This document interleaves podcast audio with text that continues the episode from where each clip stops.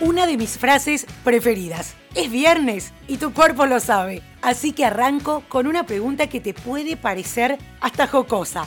¿Recordás a Mr. Potato Head o Señor Cara de Papa? Su nombre va a cambiar, parcialmente. Te cuento al respecto. Hoy es viernes 26 de febrero y esto es el Franco Informador, tu mejor opción para estar al día con las noticias, de manera fresca, ágil y divertida, en menos de 10 minutos y sobre la marcha. Soy Soledad Franco, allá vamos.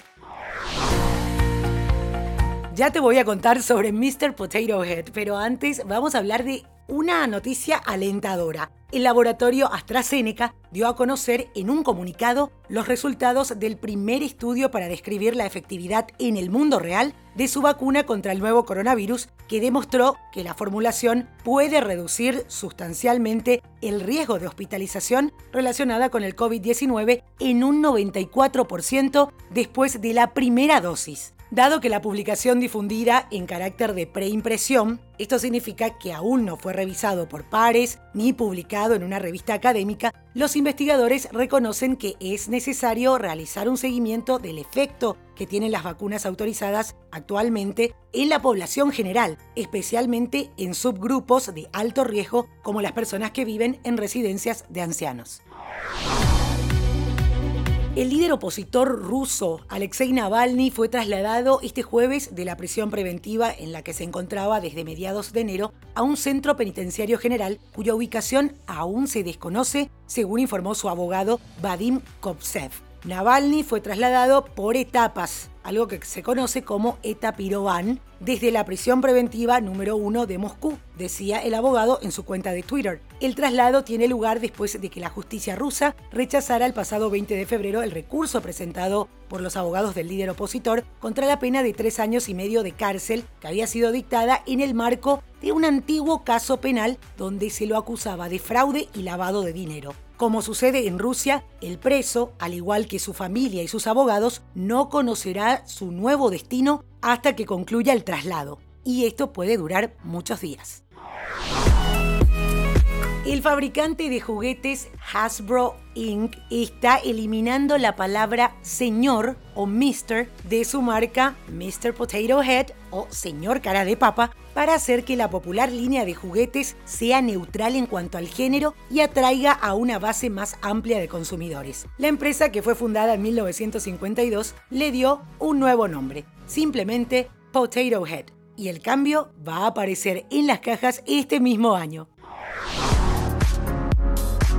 Una pintura de una escena callejera de París de Vincent Van Gogh se mostrará al público por primera vez después de pasar más de un siglo a puerta cerrada en la colección privada de una familia francesa. La obra, pintada por Van Gogh en 1887 mientras se alojaba con su hermano Theo en la capital francesa, va a ser exhibida por la casa de subastas Sotheby's en Ámsterdam, Hong Kong y París, antes de ser subastada el próximo mes. La casa de subastas puso un valor estimado a la obra de arte de entre 5 y 8 millones de euros.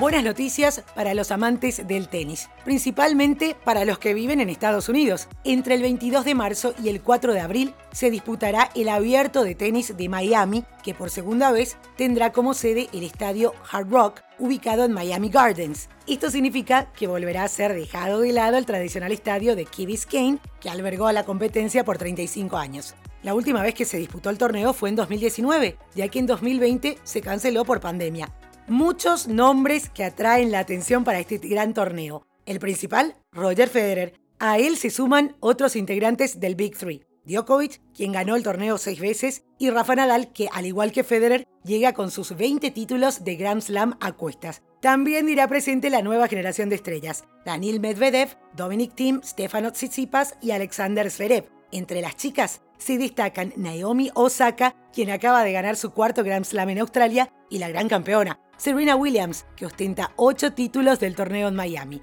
Decía buenas noticias porque 750 personas podrán ver cada partido de este torneo. Y antes de continuar, hago una pequeña pausa para invitarte a formar parte de mi canal de Telegram, Podcasteando con Sole Franco. Si ya pensaste en crear tu propio podcast, ahí comparto noticias y recursos gratuitos sobre podcasting. En las notas del episodio te dejo el link o podés buscarlo directo en Telegram, Podcasteando con Sole Franco. Ahora sí, continuamos con noticias. Hoy hay varias noticias vinculadas al mundo deportivo. Tenemos que hablar también del próximo Mundial de Qatar. Desde que se designó esta sede hubo todo tipo de controversias y escándalos. Una de las más recurrentes está relacionada con las condiciones infrahumanas en las que se desempeñan los obreros de los lujosos estadios en los que se van a jugar los partidos. Según un informe del diario The Guardian, ya son más de 6.500 inmigrantes los que murieron desde que se designó a Qatar como sede. Los datos muestran que la mayoría procede de India, Pakistán, Bangladesh y Sri Lanka. Esto nos da un promedio de 12 trabajadores inmigrantes muriendo cada semana desde diciembre de 2010. El rotativo inglés también explica el fracaso de la administración qatarí para proteger a sus más de 2 millones de trabajadores inmigrantes.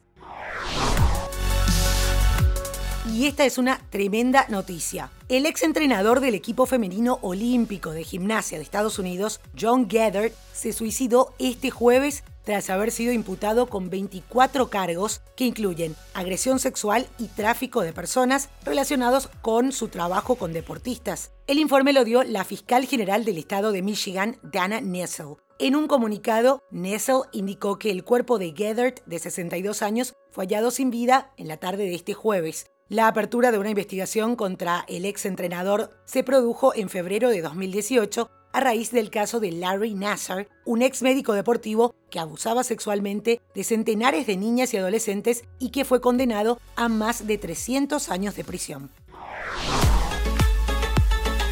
Como siempre, alguna novedad tecnológica hay. Twitter, durante su evento y presentación para analistas, lanzó varias funciones nuevas, una más interesante que la otra. Por ejemplo, ahora van a tener comunidades. Sería la versión de los grupos de Facebook. Bloqueo automático y silencio de cuentas abusivas. Y atención con esto, que fue lo que más llamó la atención. La introducción de los super follows o los super seguidores. Lo que pretende la red social es permitir que los perfiles influyentes moneticen su cuenta cobrando una suscripción a sus seguidores por contenido adicional y exclusivo. Ninguna de estas funciones tiene fecha de salida al mercado, pero Twitter nos permitió echar ojo a los planes futuros y comentó abiertamente qué podemos esperar próximamente de la red social.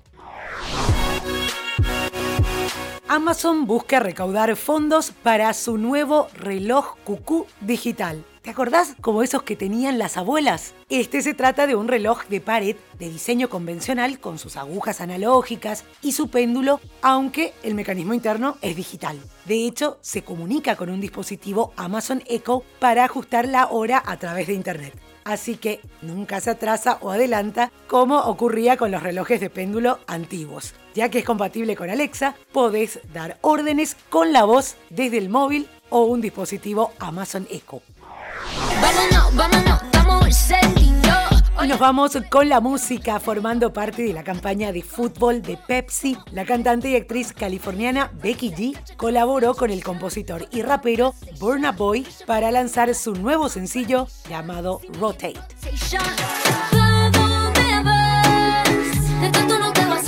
Y esto es todo por hoy. Ya estás al día con la información. Te recuerdo que podés escuchar todos los episodios del podcast en la página web www.francoinformador.com barra episodios. Tenés ahí también los links de las noticias que menciono en cada uno de los episodios. Estamos también en todas las plataformas de podcast. Recomendanos para que más gente pueda estar informada en menos de 10 minutos. Feliz fin de semana y te espero de vuelta el lunes con más información.